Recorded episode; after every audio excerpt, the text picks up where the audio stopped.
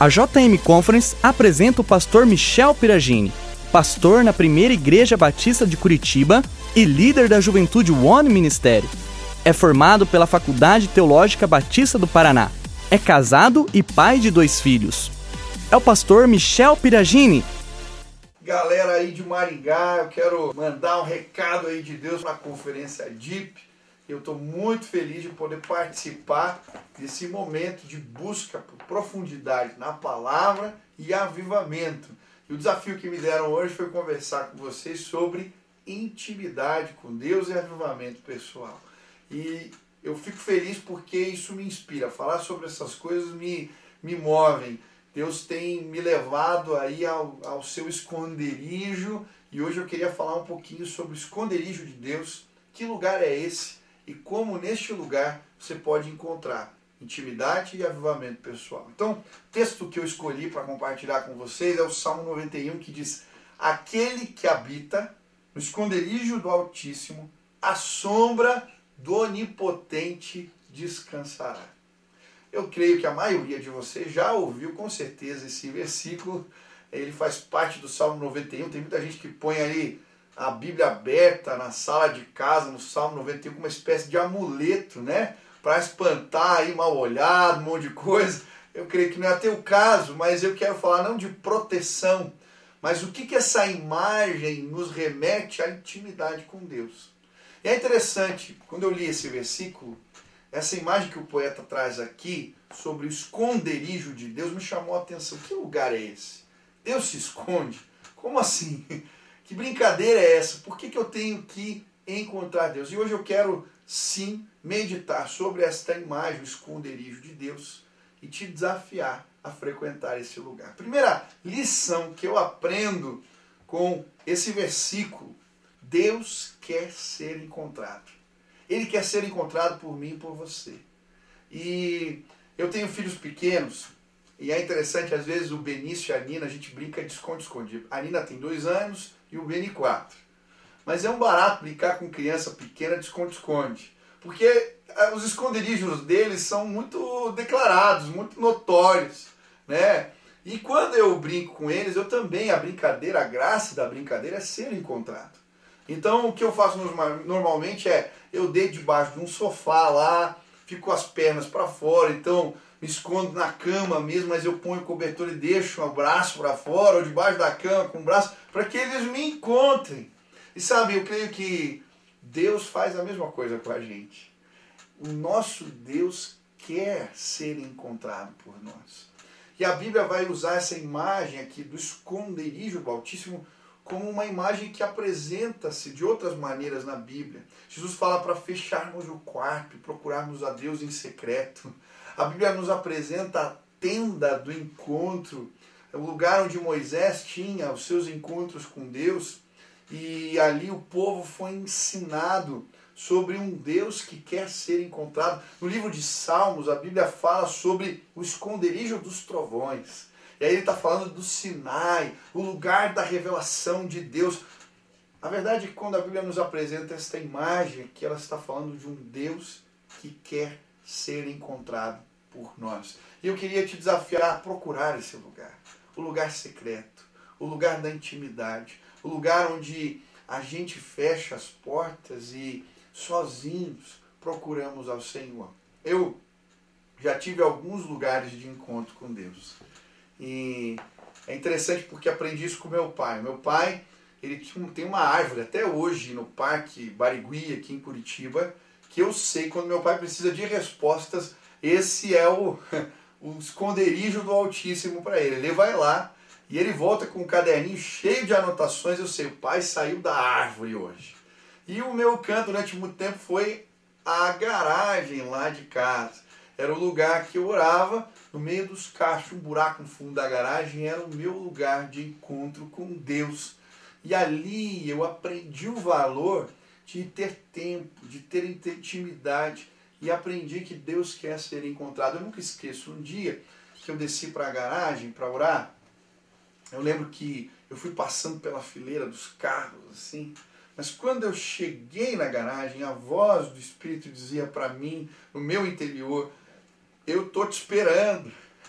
eu estava te aguardando. Eu fui cruzando os carros, eu lembro, fiquei todo arrepiado, sentindo a presença de Deus. E quando eu comecei a orar, eu sentia o amor de Deus, a presença de Deus de uma forma tão real, que eu lembro que aquele dia eu passei horas ali chorando na presença de Deus, porque eu tinha encontrado o esconderijo do Altíssimo.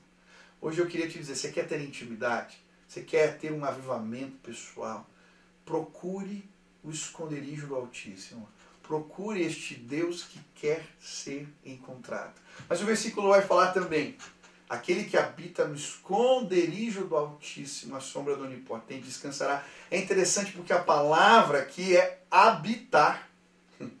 Aquele que habita. Não é aquele que brinca de vez em quando, esconde, esconde acha lá o canto onde Deus está. Não. A palavra habitar, fazer morada, ir continuamente, procurar continuamente. A palavra aqui descanso tem a ver com pôr a cama. Ele está falando que esta é uma busca contínua.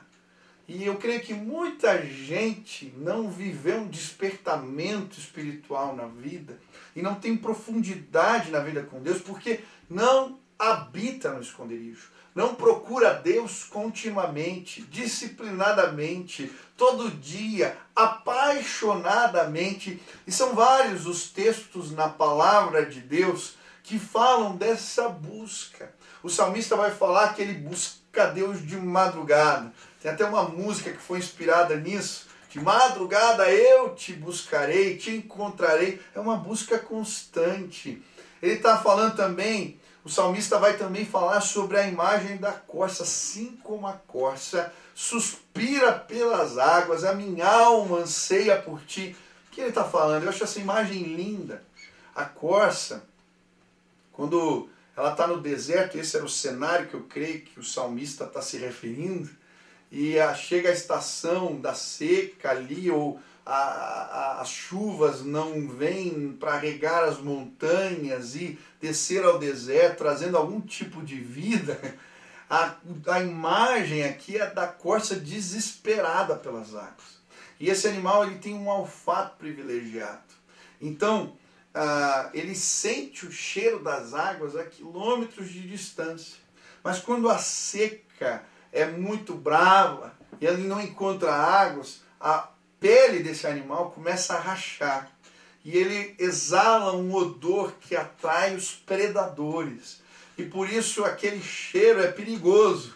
E quando ela começa a sentir sede e o tempo começa a passar, ela começa a farejar desesperadamente, como alguém que suspira pela vida. Essa imagem, ele está dizendo assim como a corça anseia pelas águas, a minha alma anseia por ti, Deus suspira por ti. É uma busca constante e apaixonada por Deus. Você quer viver avivamento pessoal? Você quer viver uma intimidade mais profunda com Deus? Você precisa encontrar o esconderijo do Altíssimo, um Deus que quer ser encontrado, mas você precisa procurá-lo desta maneira, continuamente e apaixonadamente. Esse ano eu estou vivendo um tempo muito especial na minha vida de avivamento pessoal começo desse ano eu fiz um propósito com o Senhor de acordar cedo para orar. A gente estava em janeiro e eu estava num congresso, numa convenção, e eu lembro, eu pus um relógio 5 e 20 ia para o terraço do hotel e ali eu tinha o meu tempo com o Senhor. E o tempo foi passando eu continuei. Minha mãe está com uma enfermidade é, grave, uma doença degenerativa que está roubando todas as suas funções motoras e surgiu uma possibilidade dela fazer um tratamento sendo nos Estados Unidos. E a minha tia me ligou e falou: Michel, você acorda cedo para orar? Vamos convidar a igreja para orar por este tempo juntos. E você podia fazer uma live de oração. Eu não estava na pandemia, eu nunca tinha feito uma live, eu nem sabia fazer. Foi minha esposa que me ajudou. E eu lembro a gente, em fevereiro, nós começando a primeira live de oração. Era para durar uma semana, todos os dias às 6 horas da manhã, e nós começamos a orar assim. E foi impressionante o que Deus foi fazendo. Ah, primeiro dia devia ter umas cento e poucas pessoas, e no final daquela semana a gente já estava com 500 pessoas orando. Eu falei, poxa, Seis horas da manhã, que reunião de oração tem isso, Silvio? Vamos continuar. Pelo menos até os meus pais voltarem de viagem. E aí continuamos mais um pouquinho. E depois veio a pandemia, eu falei, bom, agora o pessoal está precisando de oração, a gente não pode parar. E para minha surpresa, tem tido dias onde duas mil, mil quinhentas, mil e seiscentas, duas mil pessoas estão orando às seis horas da manhã com a gente. E isso gerou despertamento espiritual. Todo dia às seis horas, gente que é fiel, que não falha. Completamos hoje aqui, quando estou gravando, tá? 202 dias, já quase sete meses que a gente está ali habitando continuamente no esconderijo do Altíssimo, todo dia, pondo a cama ali na presença de Deus. E sabe, coisas tremendas têm acontecido.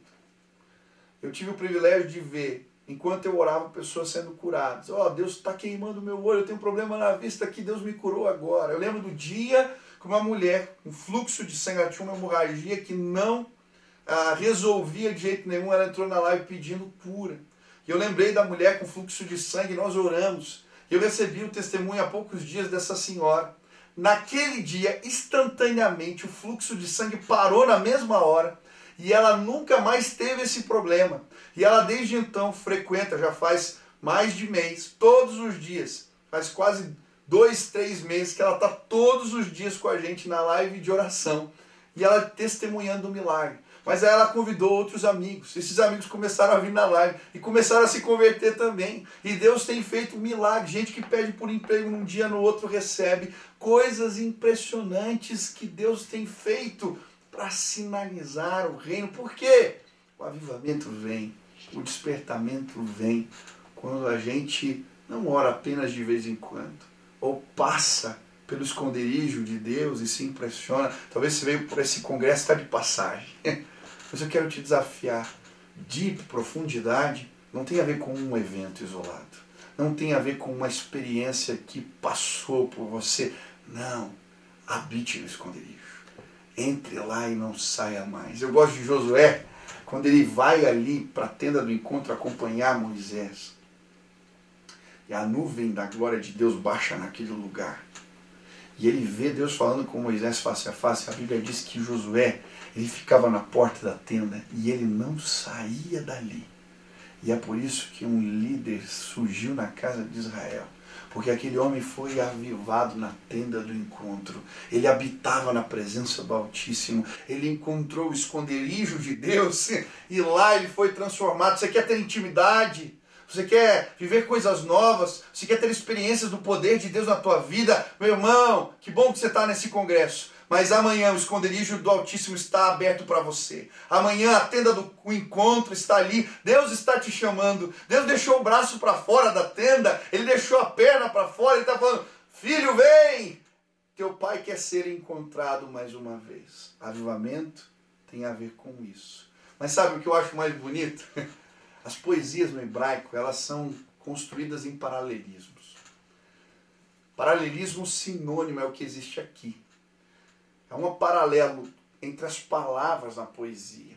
Aquele que habita no esconderijo do Altíssimo está para a sombra do Onipotente descansará.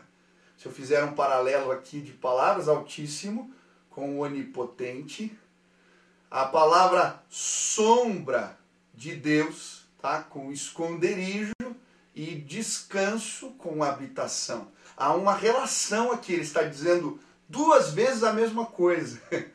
O que, que ele quer dizer? Ele está falando, olha, habite no esconderijo do Altíssimo. Aí ele fala de uma maneira diferente, põe a tua cama na sombra de Deus. E aí a sequência do texto. E aí ele vai falar, mil cairão ao seu lado, dez mil ao outro lado, a peste não baterá na sua porta. O que, que ele está dizendo?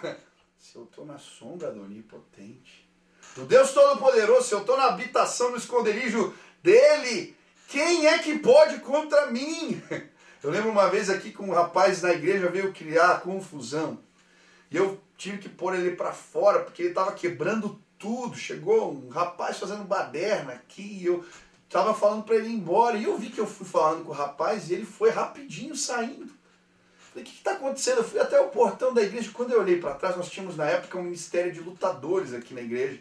E quando eu olhei para trás, tinha uns 5, 6 lutadores atrás de mim. Eu estava me achando. Falei, cara, mandei o cara embora, ele foi. Mas não, eram os lutadores que estavam atrás de mim. Sabe, quando a gente habita o esconderijo do Altíssimo, a gente anda na sombra de Deus, o onipotente é que está na retaguarda. E ah, meu irmão, as coisas acontecem porque somos empoderados na presença do Senhor. A última lição é essa. Somos empoderados por Deus. Deixa eu te dizer algo. Muitos comentaristas dizem que quem escreveu este salmo foi Moisés. E ele está se referindo a uma experiência que ele teve. Você conhece a história? Um dia Deus se agrada de Moisés e fala: O que, que você quer? Ele fala: Eu quero mais um encontro contigo. E Deus o chama a subir a montanha. E ali, Deus manda ele se esconder entre rochas, o esconderijo do Altíssimo. E Deus vem com a sua glória e passa. E a sombra do Onipotente, o rastro da glória de Deus, toca Moisés. Ele vê isso, a sombra de Deus. Mas quando ele desce da montanha, o seu rosto estava brilhando. E todos sabiam que quem estava falando não era um homem qualquer, mas um homem que tinha tido um encontro com Deus. É por isso que ele conseguiu liderar esse povo. Um povo complicado, cheio de revoltas, difícil. Mas quando eles olhavam para a face daquele que os liderava, eles sabiam que aquele homem tinha saído do esconderijo do Altíssimo. O seu rosto brilhava. Tiveram que colocar uma, um véu sobre a sua face. Tamanha era a glória de Deus. Sabe, eu creio que quando entramos neste lugar e o frequentamos com assiduidade, a glória de Deus nos toca. E quando descemos a montanha, transformações acontecem. Porque os reflexos dos encontros com Deus estão aparentes em nós. A sombra de Deus nos alcançou e a sua glória ainda aparece em nós. Eu creio que tem muita gente que precisa e deseja que os sinais de Deus se manifestem através da sua vida precisam de capacitação para liderar, para cuidar das pessoas, para fazer, para acontecer. Lembra disso. que te empodera é ter entrado lá. A sombra do onipotente. Eu lembro na minha vida, eu comecei muito novo, liderando pessoas mais velhas do que eu. Isso foi um certo uh, tema de preocupação eu lembro que ficava tentando deixar a barba crescer para ver se eu ganhava respeito das pessoas, só que a minha barba é toda falha, então era um desastre. A minha namorada na época dizia, tira isso daí que em vez de respeito você está é, é, nutrindo outra coisa. Deixa eu te dizer, o que me empoderou diante desses liderados, eu lembro de várias experiências, foi a revelação de Deus, a autorização de Deus, que vinha nas reuniões eu não sei o que você tem procurado, mas a autoridade não tem a ver com um jogo político, com uma articulação interessante. No reino não é assim. Vai no esconderijo, deixa a sombra de Deus te alcançar e você vai voltar para os vales autorizados pelo Espírito Santo de Deus. Teve um momento na vida de Moisés que a glória começou a apagar no rosto. E aí ele usava o véu para as pessoas não verem mais que a glória estava indo embora. E tem muito líder que já foi autorizado no esconderijo do Altíssimo. Voltou com o rosto brilhando, mas esqueceu de frequentar esse lugar. E aí quando a gente para, a glória vai embora. E aí a gente fica usando o véu para não mostrar que não vai bem as coisas. a gente pode enganar quem a gente quiser. Talvez as pessoas ainda lembrem do passado, você conversa e continua. Mas hoje eu quero dizer, não precisa ser assim. O esconderijo está lá, a tenda está lá, o quarto está à tua frente. Hoje eu queria te desafiar a fazer um propósito com Deus que vai mudar a tua vida. Compra um caderno, ou se não tiver dinheiro, pega um caderno velho e transforma ele num caderno de oração. Pastor, o que é um caderno de oração? É simples. Você pega um caderno qualquer, põe a data, põe teu nome, põe lá caderno de oração, põe a mão e consagra. Pronto, virou caderno de oração. Todo dia você coloca lá a data do encontro que você orou e o que Deus falou contigo. Pequenininho. Às vezes um texto bíblico embaixo, outro dia de novo, outro dia de novo, outro dia de novo. Se houver constância, continuidade, ah, a glória de Deus não vai parar de refletir no teu rosto. E a gente deixa os, os véus de lado, porque quem nos autoriza é o Senhor. Hoje eu queria te convidar, você quer viver intimidade, avivamento? Deus quer ser encontrado. Isso tem a ver com habitar, uma busca apaixonada e constante. Terceiro, a sombra de Deus é que te empodera para despertar os outros, para levantar os outros. Sinais acontecem dessa maneira. Isso é avivamento da parte do Senhor. Eu quero orar por vocês e eu creio Deus vai abençoar a tua vida se você fizer isso tão simples que eu coloquei aqui. Pai, abençoa pessoal aí de Maringá, que eles possam frequentar o esconderijo do Altíssimo, não de vez em quando, mas continuamente, e que o Senhor os empodere. Senhor, que hoje alianças, propósitos sejam firmados com o Senhor e que pessoas comecem a buscar a Deus em todos os dias e que isso traga despertamento, renovo e vida, Pai. Em nome de Jesus. Abençoa a igreja em Maringá. Abençoa o teu povo aí, Pai. Essa é a minha oração. Em nome de Jesus. Amém, amém. Deus abençoe vocês. Um grande abraço.